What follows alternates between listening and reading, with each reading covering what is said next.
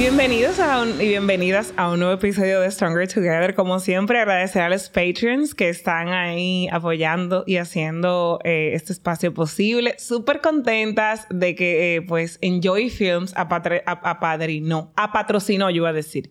Me inventé una nueva palabra. Pero mira, es tanto lo que hicieron que lo apatrocinaron. Lo apadrinaron, lo patrocinaron y estamos aquí grabando gracias a María, eh, María M. la Antigua en Instagram y Enjoy Films RD. Y hoy tenemos a Laura Hurtado. Bienvenida, Laura. Hola Patricia, gracias. Muy feliz de estar aquí contigo. Laura, preséntate tú misma, por favor. Bueno, yo soy Laura Hurtado, eh, un alma muy soñadora e inspiradora. Eh, ahora mismo, bueno, soy co-creadora de la marca Sculptor Clinic, que más que una clínica es realmente un concepto de belleza de adentro hacia afuera, con varias unidades de negocio que impactan la salud, pero queriendo transformar un poquito más la vida de todas las personas que llegan a nosotros. Y entonces, evidentemente, nadie hubiese hecho eso mejor que Laura. Como eh, pueden escuchar por el acento de Laura, ya saben que Laura es de San Francisco de Macorís. Laura, ¿de dónde llegas importada aquí? Ay, yo soy de Bogotá, Colombia. Wow, aquí están todos los dominicanos, estamos en fe- eh, locos Ay, con sí, hay una, hay una moda, hay una moda con Colombia y realmente vale la pena. Todo el mundo llega loco por ir, por, volver. Yo Sí. fui, me enamoré, fui muy feliz, me imaginé perfectamente viviendo allá, como todo turista que se imagina en los primeros dos días ya viviendo en un país. Laura, ¿y qué, a qué, a qué, cómo, por qué llegas a la isla? Ay, ay, ay. Vamos a hablar bueno. de la historia de Laura. Nunca hemos hablado de eso, tú No, y yo. yo creo que Qué no. chulis. Hoy me voy a enterar yo también. Bueno, lo primero es que yo nunca me imaginé vivir en República Dominicana. Tengo que ser honesta, yo, yo no... O sea, no lo tenía en mis planes y en una Semana Santa me voy a... Decidí de último minuto, o sea, yo digo que fue algo del universo. Con mi mamá, el viernes antes de empezar Semana Santa, le digo, mami, no nos quedemos en Bogotá. Yo en ese momento iba a cambiar de trabajo. Yo trabajaba en Kimberly Clark y de ahí me pasé a Cadbury Adams, que es, o Mondelez, son empresas de consumo masivo multinacionales. Ahí empezó mi carrera profesional. Y en ese cambio de trabajo había ganado mi, mi, como la salida y lo que tenía pendiente y dije, bueno, vámonos a Cartagena a las dos. Quiero como un retiro, no quiero amigos, no quiero fiesta. Me voy con mi mamá de última hora y recuerdo como el jueves de esa Semana Santa, un amigo muy insistente, amigo, nada que ver conmigo, me dijo, por favor acompáñame a, a la zona donde se sale en Cartagena, Mm. que quiero ir a, están allá unos amigos, no quiero llegar solo, vamos. Y yo, bueno, le dije como 10 veces que no, al final me convenció, terminé yendo. Y cuando llego a un, a un lugar, se llama La Movida, es como un bar como para empezar, no una Mm. discoteca, sino como para antes de... Yo veo que alguien me mira fijamente Ay. pero fijamente a un nivel de insistencia que no fue tan normal. Eh, y era Ricardo. Y yo sí lo, o sea, yo me di cuenta porque él era muy insistente, pero ojo, yo, era la- yo decía siempre, yo no quiero un rubio y azul. Y yo no voy a conocer a nadie interesante en una discoteca. Ajá. o lo sea, dos repetía siempre, porque, porque ajá, ¿qué vas, a, quién va, ¿qué vas a conocer algo interesante en una discoteca, etcétera? Bueno, al final, después de como tres veces que me abordó, eh, le acepto pues unas palabras, me habla un poquito de O sea, él, que tú las conversamos dos primeras veces le dijiste no, gracias, Sí. bye. No, pues yo, o sea, una, imagínate en un Ajá. bar, yo pasaba a recoger un vaso de hielo o algo así y él, se- y él hola. Y yo, no, no. O sea, yo sí, sí fui muy cordial, pero, sí Pero como le que... dijiste, le dijiste que no, y él volvió y se te acercó. Tres wow. veces. Ah, no, no. eh, La mejor, la mejor definición de Ricardo Ventura es la insistencia y la perseverancia. y bueno, ya como la tercera vez hablamos un poquito, él se eh, levemente me dio su nombre, hablamos muy poco, le recibí un trago y llegó mi amigo y me dijo, nos tenemos que ir porque vamos ahora sí para la discoteca. Y yo le dije, me voy. Cuando él, por favor, pero dame aunque sea tu nombre, algo, tu teléfono. Y yo le dije, no, pues yo no doy mi teléfono. Mi nombre es Laura Hurtado. Y me fui.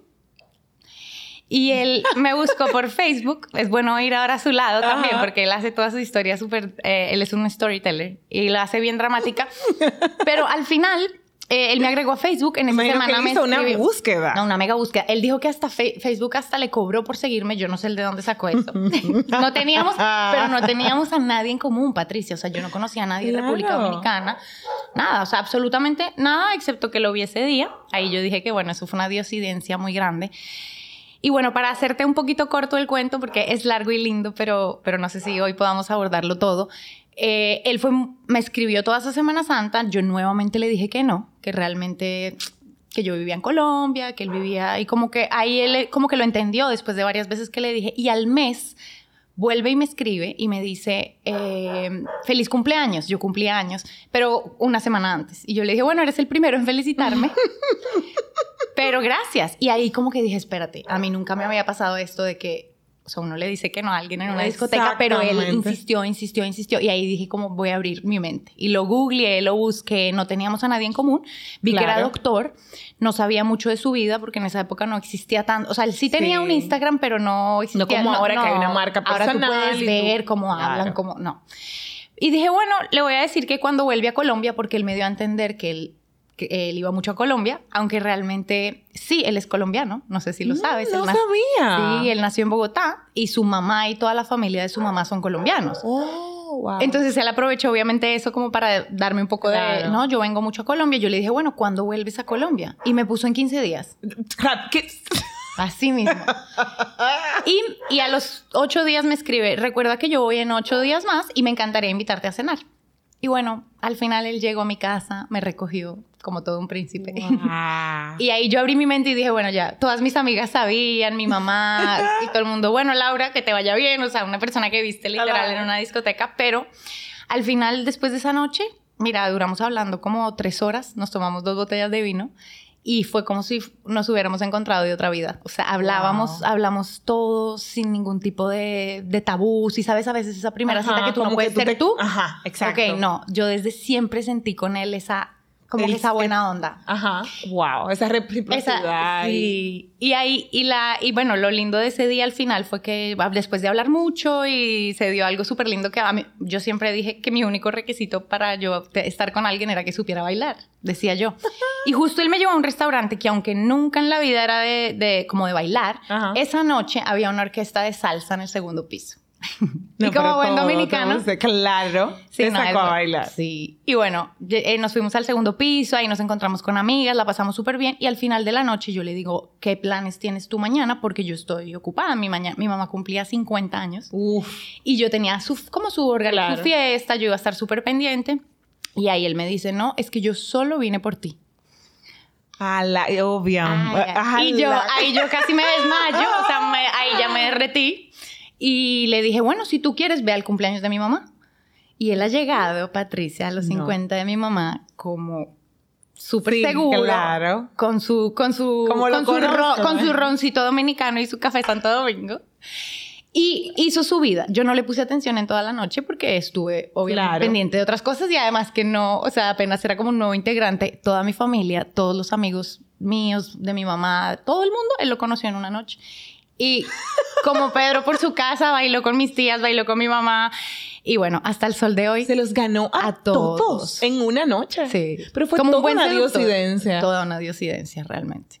Muy, muy diosidencia y, y, al final en el camino nos dimos cuenta que teníamos hasta familias parecidas, todo fluyó súper bien, duramos como un año y medio de lejos, como descubriendo la relación, pero fue todo tan lindo y tan fluido que al final dijimos, bueno, él como doctor era muy difícil irse para Colombia. Claro. Con validar. un título médico es mucho más difícil. Yo soy administradora de empresas y siempre he sido ejecutar aquí. Total, tú lo puedes ejecutar en cualquier parte del mundo. De hecho, para mí siempre era una, era una posibilidad irme de Colombia, no precisamente a República Dominicana, pero yo sí decía, yo puedo abrir horizontes en otros países. Y en el camino, bueno, eso hicimos. Después, eh, sí, un año y medio más tarde me dice, o empezamos a conversar, yo estaba también creciendo un poquito en la empresa donde yo estaba. Y yo me recuerdo que mi jefe sabía que, que yo estaba con, con esta relación. y empecé a buscar alternativas de venir para acá.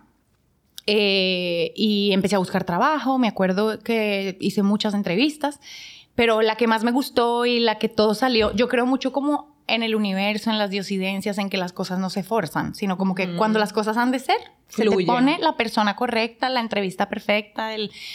Y ahí, bueno, eh, hice entrevistas en el catador y, eso fue, todo fluyó inmediatamente. Todo, desde em, los documentos que yo necesitaba, todo absolutamente. Y yo le dije, bueno, si yo tengo trabajo y puedo hacer mi independencia en mi vida ya, yo voy.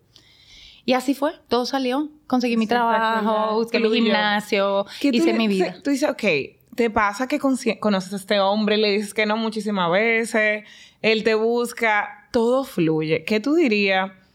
tú tuviste relaciones largas antes de Ricardo. Sí.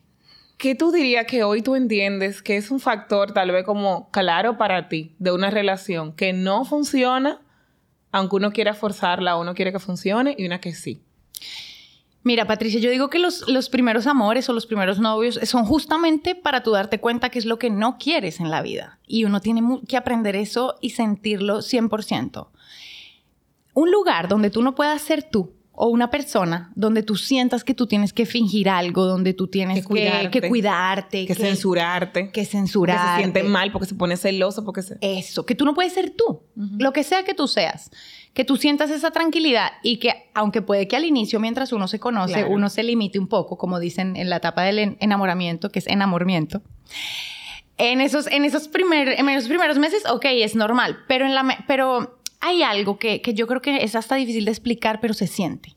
Si sí sabes como esa amiga que tú tienes con la que tú puedes desparpalarte y reírte y ser, eso mismo aplica para las relaciones y amorosas o con los, con los, sí, como las parejas.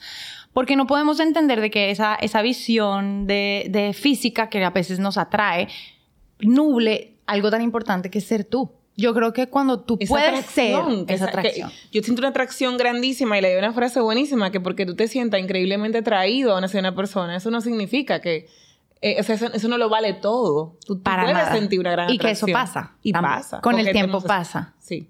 Eh, sí, y la gente a veces dice, ay, no, que yo no quiero que pase, yo quiero vivir en una novela de pasión, así, esta novela, la novelita que venden de, de Arlequín, que, que, un señor en un barco con una, con una camisa así como con escote, y tú quieres, y la, la, tipa así con un vestido, y tú quieres vivir como esta película la vida entera, imagínate que tú la vida entera ten alta. Total. No pasión la vida entera. Eso es cíclico. se puede recuperar durante el matrimonio, pero la base no es esa. Vámonos a una lunita de miel y ahí pero la base, como dice, el día a día, la construcción de una vida.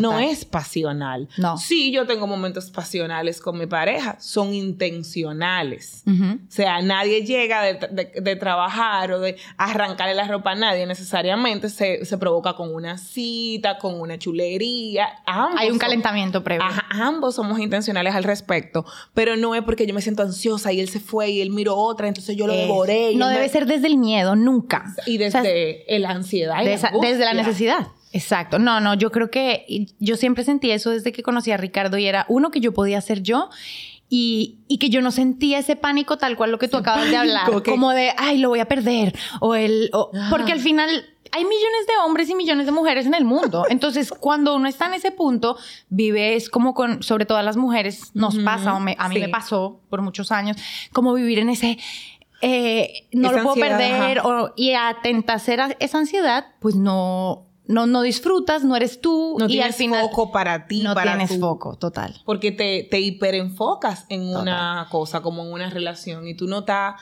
wow, señores, la vida se construye, que es lo que admiro mucho de ti, me encanta.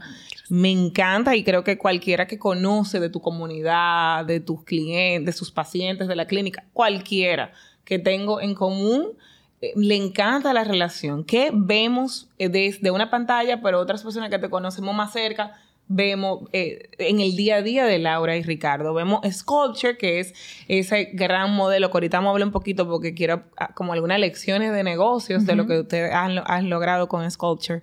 Y y, y, tú ves esta pareja que se va junta de viaje a una conferencia, que luego llega, trabaja junta, pero que luego se va a una boda fuera del país y están juntos apasionados, que han tomado decisiones de vida de cómo quieren vivir, hasta dónde quieren llevar su familia, o sea, todo muy que tú quieres que yo quiero, intencional, junto, junto. Se ve una complicidad que, señores, o sea, wow, yo que lo vivo a mi forma con mi pareja, es un regalo porque tú vives como, como que el mundo, pasando mundo con tu ah, pareja, como una aventura y otra. Feliz yo vamos, vamos a hacer algo el año que viene y él me mandó un correíto muy lindo, decía cartita de, amor.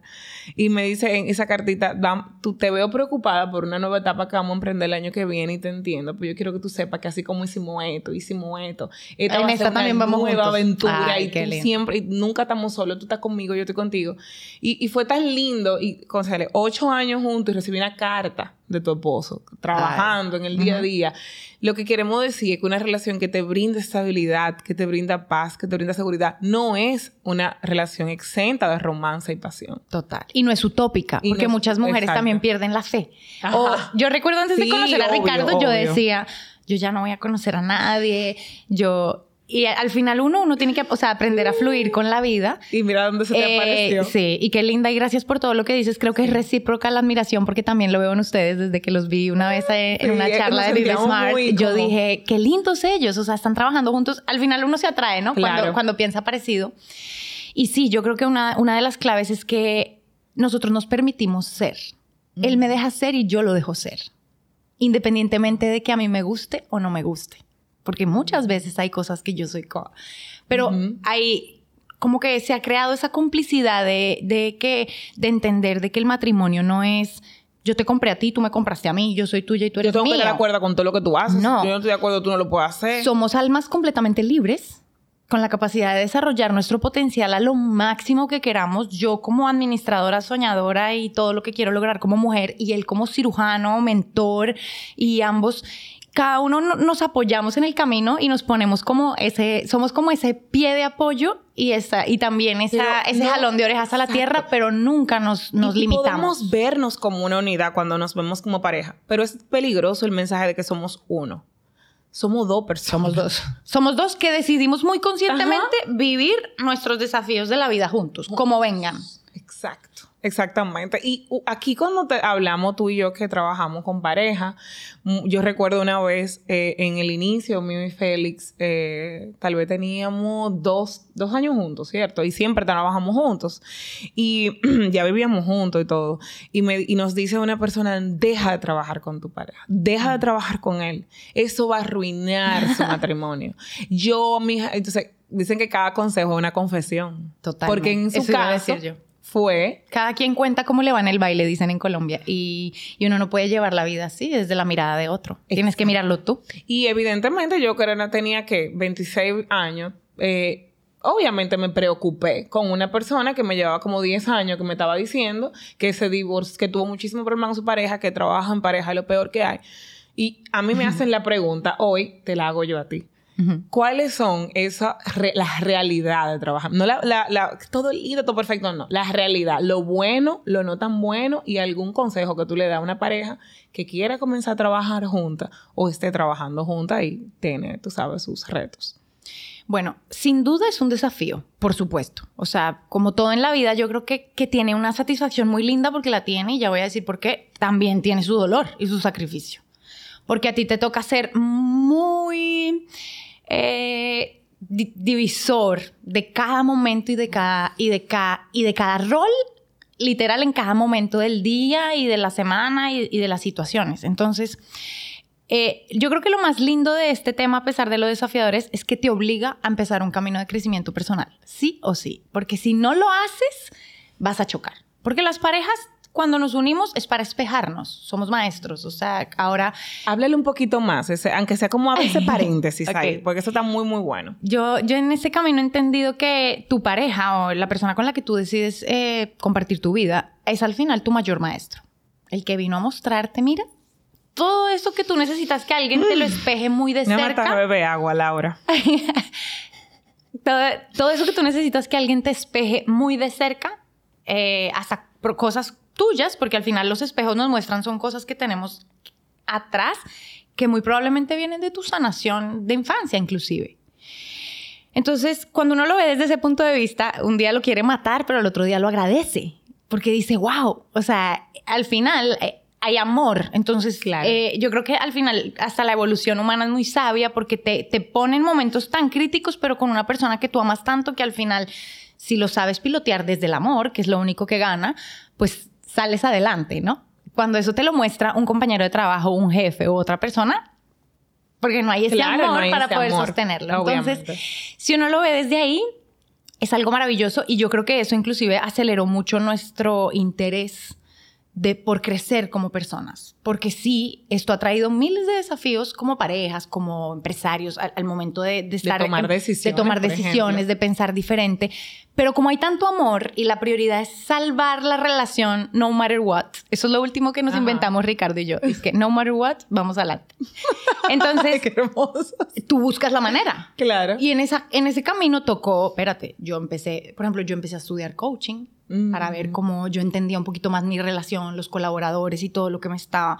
Y él ve entonces que yo estudio eso, entonces también se interesó y yo nos empezamos a leer libros como El poder de la hora, como Deja de ser tú, de Yo Dispensa, como La nueva tierra, que, que uno lo hace porque al final uno crece con el dolor. Entonces, sí trabajar en pareja es un desafío, pero para mí al final ha sido algo grandioso porque eh, es una manera de tú crecer más rápido, de decir, ok, yo, si yo quiero que esto salga adelante, yo no me puedo tomar nada personal. Entonces ahí, vienen los, cuatro, acuerdos.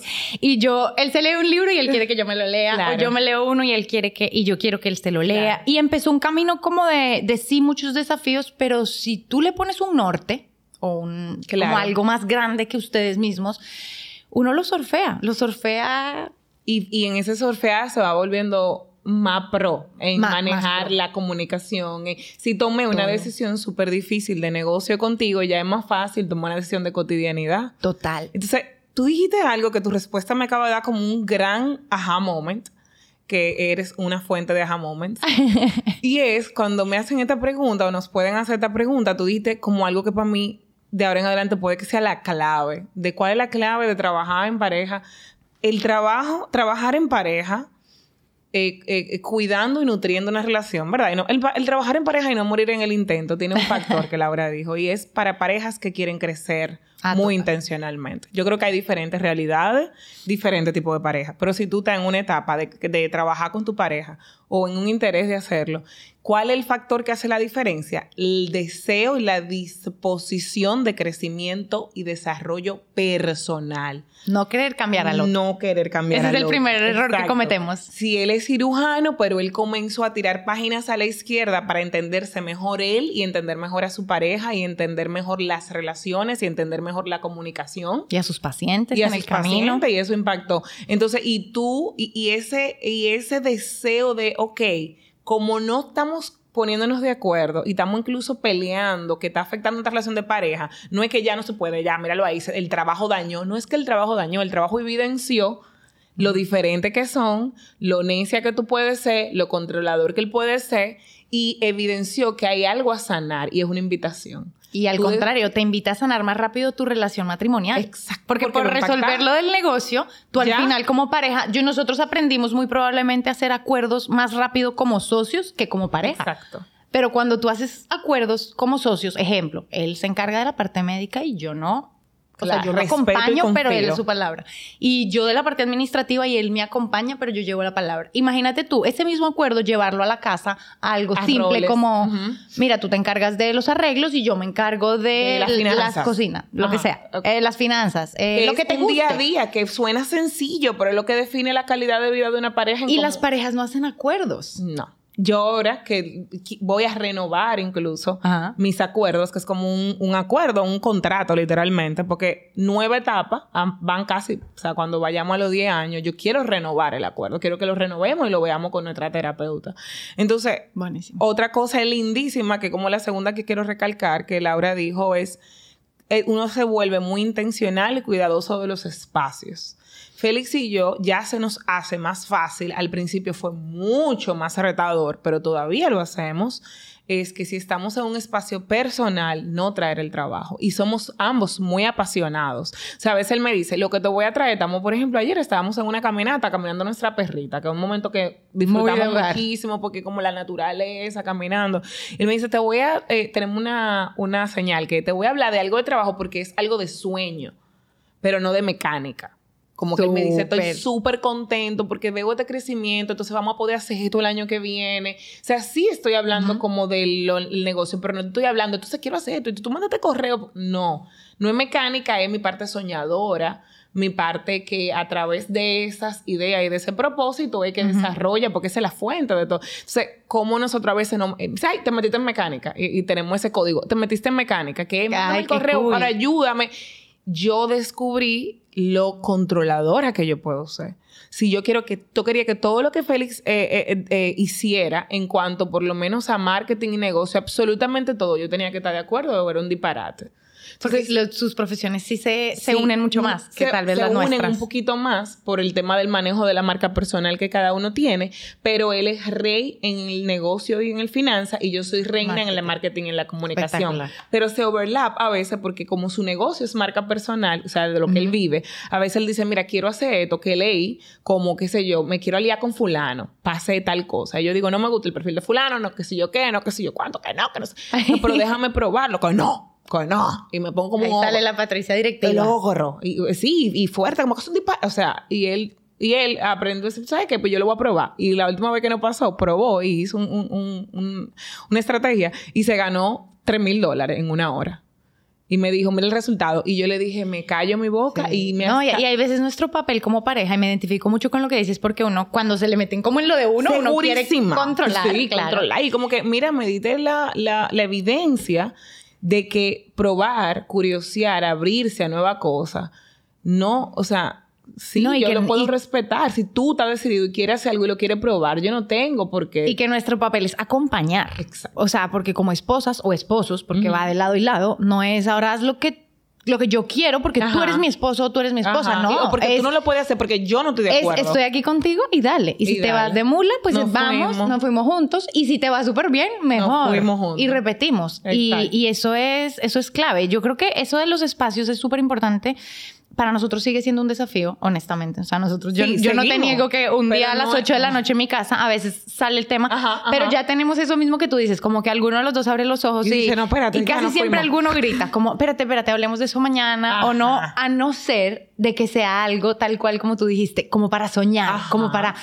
que al final decimos, no importa que sea de trabajo porque no lo disfrutamos. esta es nuestra vida. Exacto. Y no estamos trabajando, estamos soñando, compartiendo ideas, compartiendo propósitos. saber definir dónde acaba y comienza y entender que no es perfecto. y tener señales. Señales y acuerdos. De que ahí bien tú, porque déjame hablar. O sea, obvio. No, total. Pero cuando uno se decide a crecer intencionalmente, a responsabilizarse por lo de uno, cada quien. 100%. Los problemas se separan más en tiempo, se ponen menos fuertes, son más chiquitos, son más fáciles de resolver. Total. Laura, ¿cómo nace la idea les doy un poco de contexto a los escuchas.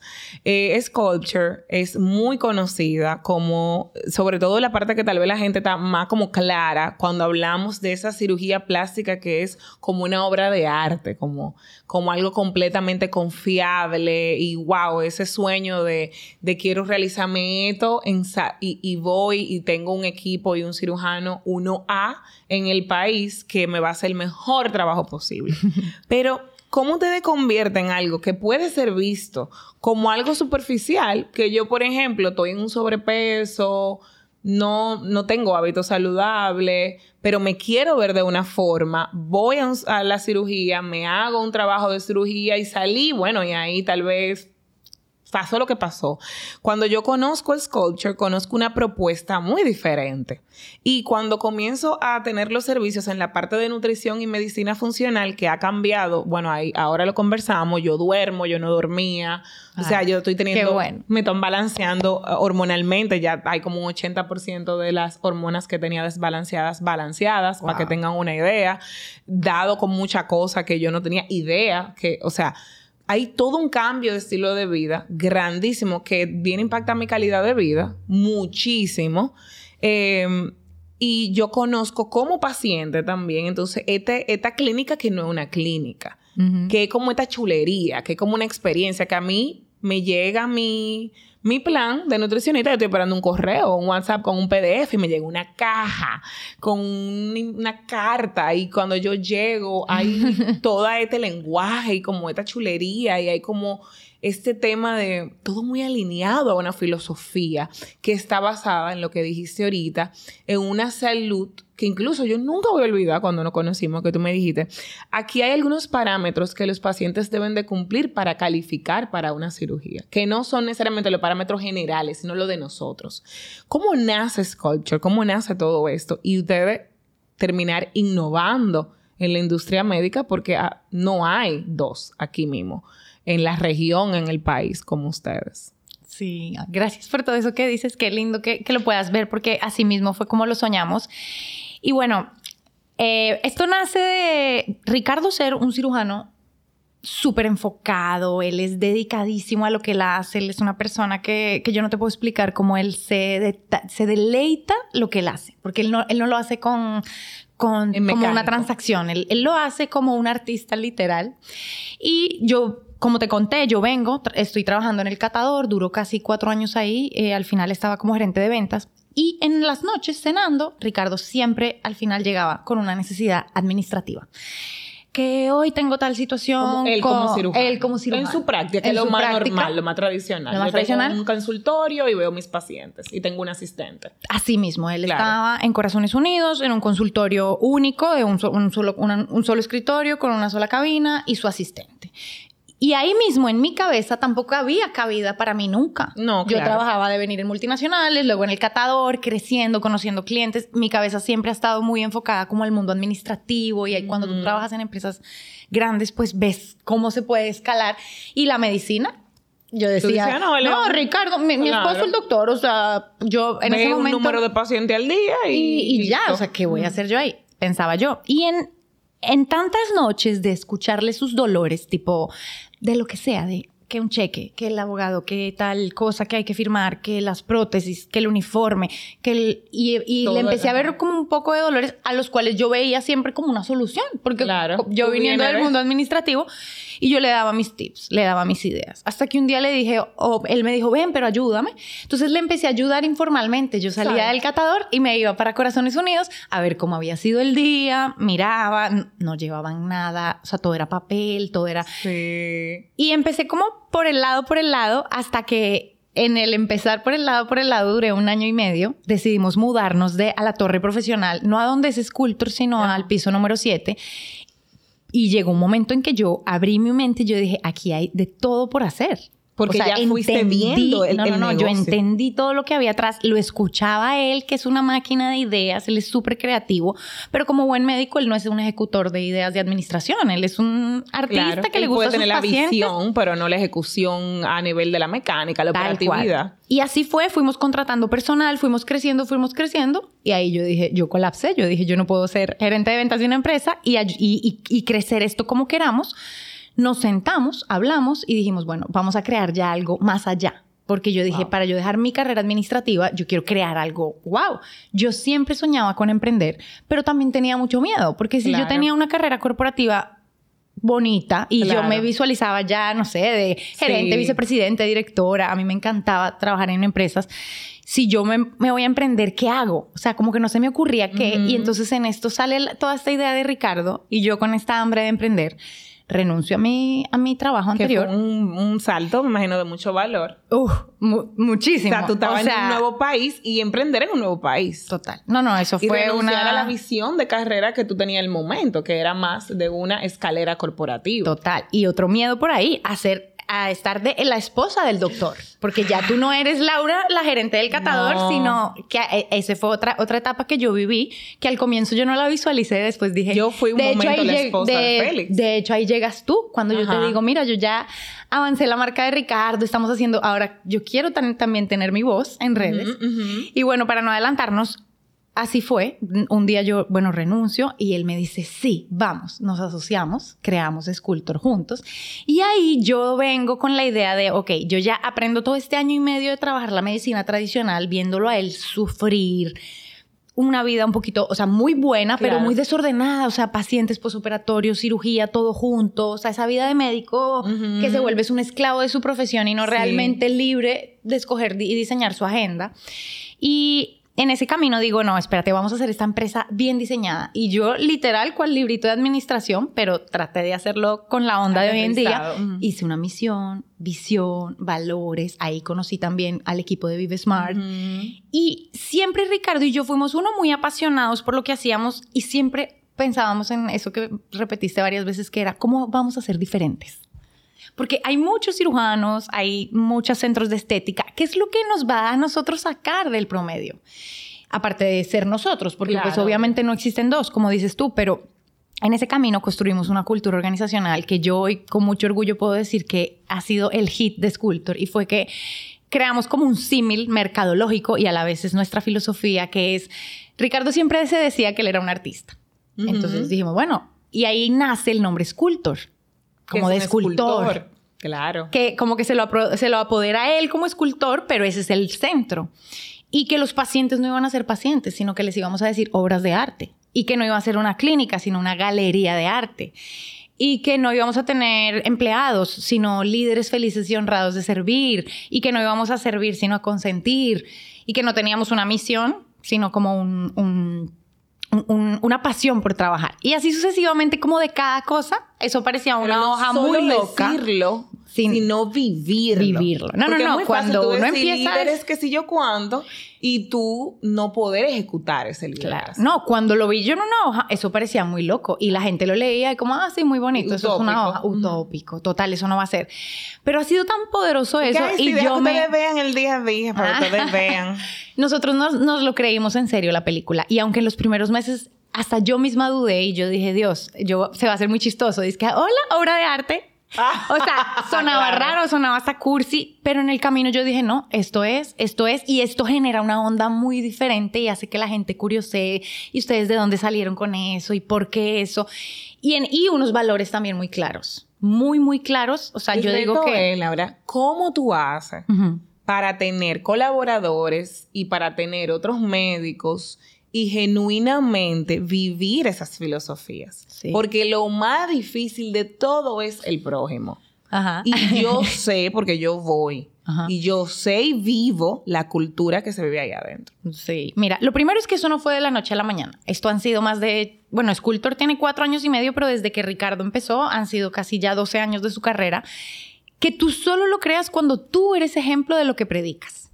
Entonces, lo primero era que Ricardo y yo nos empoderamos tanto de eso que nosotros somos los principales embajadores de nuestra cultura y de lo que queremos imaginar para nuestros pacientes. Por ejemplo, nosotros dijimos la promesa de servicio de Sculptor no es cirugía plástica, no es un botox, es regalar un nuevo estilo de vida.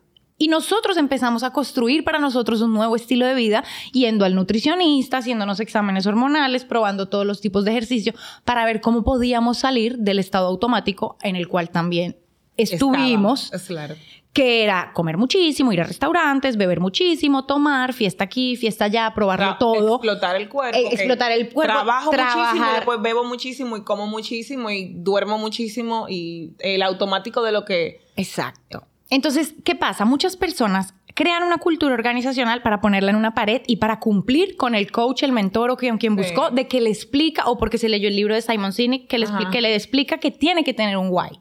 Pero si ese why tú no lo haces de verdad, de lo que tú eres, o sea, por ejemplo, yo no podía poner en ese guay que a mí me encantaba, no sé, el maquillaje o algo con lo que yo no, soy tan buena. Y entonces algo súper importante. Y ahí está la diferencia. Que tú genuinamente tú digas esto en mí es un valor en el negocio porque yo como fundadora es un negociable. Es como para mí.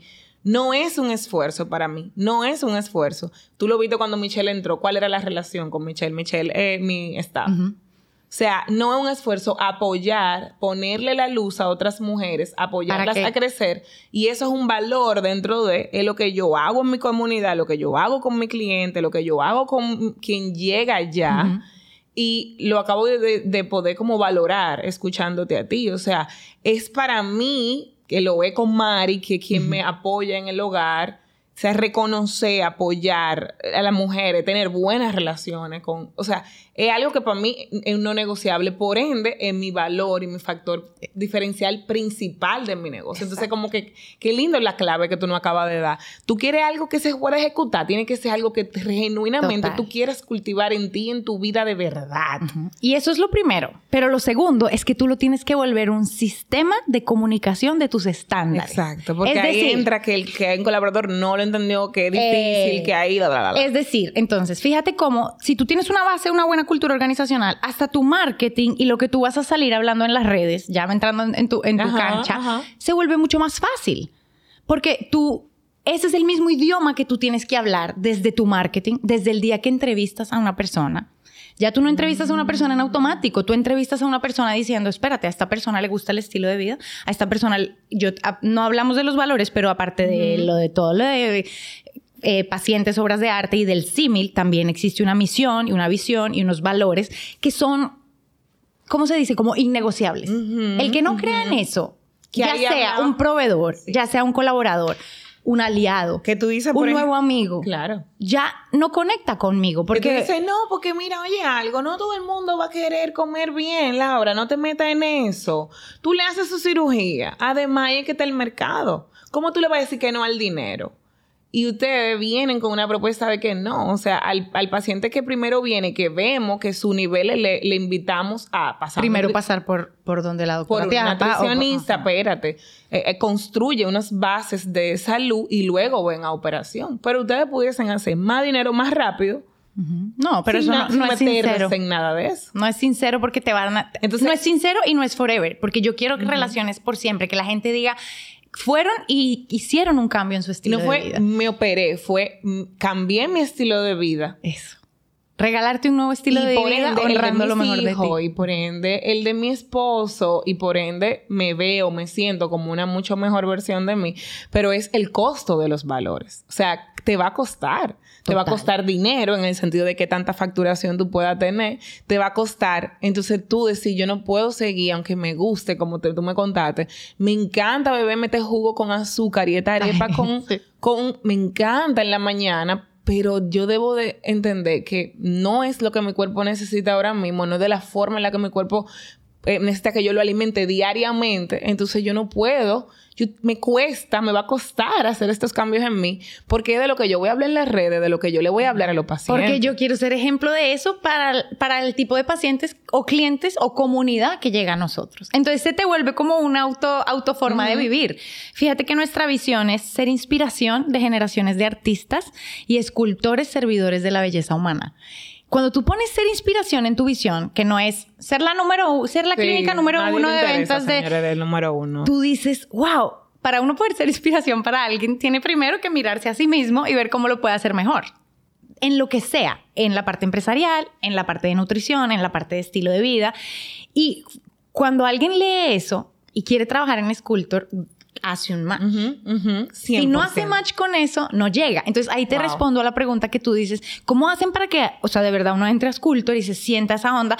Tener una filosofía clara y comunicarla como tu estándar para entrar a ti o a tu... Y, a tu, a que sea como ese filtro. Tú no entras aquí a yo eh, impregnarte de cosas que tú no tienes. Tú puedes aprender más aquí. Creo que te gustó eso y vamos a crecer juntos con esa visión. E, o sea, me acabas de dar uno de los mejores consejos. O sea, en, el momento de contratar, no contratar con, con, una persona, un ser humano que genuinamente, que, que ahora que lo dices, cuando contraté a Michelle, que quien entró aquí ahorita y viste, me sorprendió porque ella hablaba de los mismos valores en cuanto a, derechos de las mujeres y las niñas, a, el bienestar colectivo. Y yo dije, ella conectó contigo. mis valores. Eh, eh, y fue una, una, yo dije, esos son los valores que yo eh, por lo que nace incluso todo el trabajo que yo, yo, hago con las mujeres. Y, y, ver la afinidad de valores que Michelle y yo tenemos y por ende ella dio su primera asesoría los otros días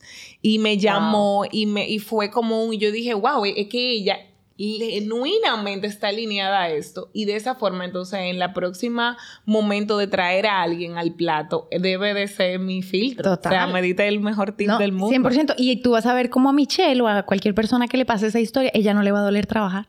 No. No es un esfuerzo, no es el dinero, no es el salario que tú le pagas.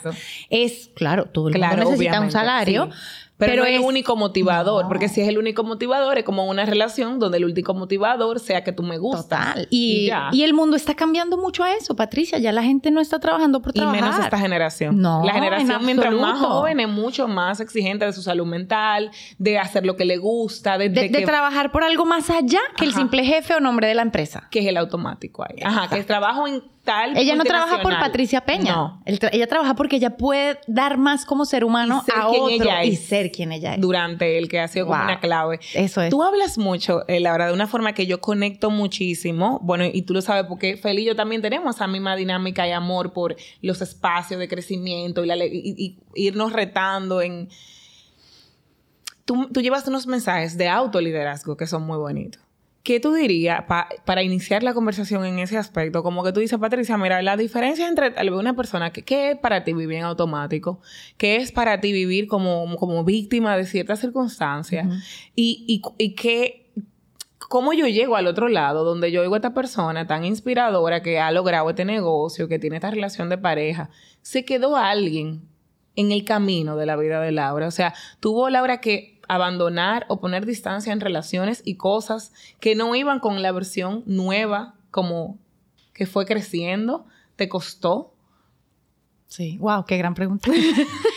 Total. Eh, yo creo que uno nunca es el mismo ni el, ni el que es hace un segundo atrás. Em, yo pasé por un camino de mucho sufrimiento porque yo, por temas de sanación familiar pequeña, tuve que desde muy chiquita tomar una responsabilidad a una edad que no me correspondía.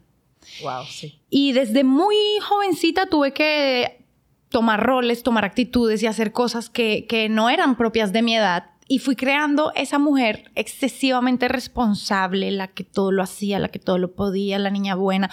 No tal vez porque yo quisiera o porque fuera mi personalidad, sino porque el rol, que ya bueno, eso, es otra historia larga, me lo, me lo pedía. Y sufrí mucho, mucho. Eh, todo, todo lo tenía que hacer rápido, todo lo tenía que hacer bien, para todo tenía que tener una respuesta. Y se creó como una perfecta en mí que hace pocos años la empecé a descubrir y a sanar para justamente darme cuenta que, uno, que esa no era yo. Wow. Pero nunca lo hubiera hecho si no hubiera hecho un, si no hubiera realizado un pare y me hubiera autoobservado. O sea, yo me levantaba, comía, iba rápido, iba al trabajo, hacía, y la que más podía, la que más hacía, la que... Y al final, el del día me sentía pésimo, me sentía cansada. Me empezó, a mí nunca se me olvida, un dolor de cabeza acá atrás, en la sien. En la sien, en, el, en la nuca. sí que, que no me dejaba, o sea, no me, no me tenía tranquila, no me tenía feliz. el cuerpo habla lo que uno calla porque no sabe ni cómo. El cuerpo es sabio, pero no nos enseñaron a, sentirlo. lo que nos enseñan es a, me duele aquí, entonces me bebo algo porque eso tiene que ser algo muscular y no está mi cuerpo no, tiene está para nada relacionado con mi estilo de vida, mis emociones, nada, está completamente desconectado. Se lo dice una persona que Eddie que fiel, yo vivía con el cuello desde pequeñita, con el cuello duro, o sea, duro de tomando doloneurobión, que todo el mundo sabe lo que es, un relajante muscular. Terrible. Para aliviar el cuello en lugar de tomarme un momento de por qué yo tenía tanta tensión tan sostenida que yo tenía eso ahí tan dolido, tan duro. Pero que señores, es duro porque las respuestas a eso a veces significa que tu relación o que tu trabajo o que la forma en la que tú estás viviendo ahora no es y entonces eso te confronta y eso es muy duro. no, es un camino de valientes. Yo digo que de hecho, o sea, sin duda es mucho más fácil quedarse del otro médico. 100%. del otro método. Pero hacerlo te trae como un despertar en tu vida increíble. Y, sabes que no es de golpe que tú lo haces todo. No, no, Es un paso valiente a la vez. Total. Y ahí yo, yo empecé un camino de que, de, de sí, empezó por el sufrimiento, del cansancio, del estrés, del no dormir y también yo sé que varias personas que yo quiero mucho me decían, Laura, a veces como que tú estás, pero no estás. Mm. Y a mí eso, Patricia, wow, me dio in the como dicen, porque yo sí siempre he sido una persona muy empática. a mí me gusta conectar con los demás pero que varias personas que yo quiero mucho o personas que yo admiro o que yo, que me dijeran como, no, es que con Laura no se puede hablar o como, porque era, tengo que hacer esto, tengo que hacer lo otro. Entonces tú estás aquí, pero en vez de estar a ti mirándote a los ojos, riéndonos de este momento, yo estaba ya, ¿qué voy a hacer más tarde? ¿Qué tengo que hacer ahora? Háblame rápido porque no me está sirviendo. O sea, y cuando yo me paré a mirarme en eso, yo no me gustaba. Yo decía, eso no quiero ser yo. Yo no soy así, esa no es Laura. Tú no, te, estás trayendo algo que es muy mi propósito eh, más grande que yo lo llevo a través de marca personal o lo llevo a través del podcast, pero es como eh, eh, ir decodificando la forma en que las mujeres nos, educaron, nos socializaron y cómo estamos viviendo. Porque es detrás de una mujer perfecta, eficiente, que todo lo puede, que todo lo hace, que siempre es excelente, que hay una niña Ay, sí. Hay una niña harta, herida y que cree que solo es valiosa. Si hace, hace, y hace, y hace, y hace. tal cual. Y que le tocó tal vez madurar muy rápido o tener una persona excesivamente crítica en su vida que le decía que si no era así no servía. Y, y es como sí, socialmente muy, a veces hasta aplaudido, tú haces y haces y eres innegable, incansable, no sé qué, pero cuando... Pero la procesión que tú llevas por dentro solo la sabes tú. Y tu dolor de cuerpo y tus enfermedades, porque el cuerpo se enferma. El cuerpo habla. El cuerpo es sabio. juramos, yo, yo me daba un tema de gastritis. Ah, porque gastritis. ¿De dónde venía la gastritis? Total. Entonces, eh, eh, conchale, eh, vamos a tener la valentía de escucharnos, de detenernos y de entender que sí es duro, que sí es doloroso, que sí da miedo, que sí todo el mundo tiene su propio proceso, pero que tú y yo que ya hemos hecho cambios grandes y que no, yo no volvería por nada del mundo atrás, señores. Es más difícil. La zona cómoda es la zona más incómoda del mundo. No, no, no. Y ahí tú no, ahí, yo digo que uno vino a esta vida y nuestra alma bajó a, redescubrirse. O sea, no vinimos a trabajar, no vinimos a, o sea, no vinimos a casarnos, vinimos a reencontrarnos con nosotros mismos. Y ese camino duele, pero es el camino más lindo y más feliz porque porque vivimos mucho la vida y, en, esta, en esta educación de Occidente nos enseñaron como que hay que servir al otro, dar al otro, aprender lo que te enseñaron en el colegio. Y yo, y a mí porque nadie me enseñó a escuchar mi, dolor de cabeza, a, a, sentir, ponerme la mano aquí en el estómago y ver qué me quiere decir el estómago, a observar mis pensamientos, observar mis emociones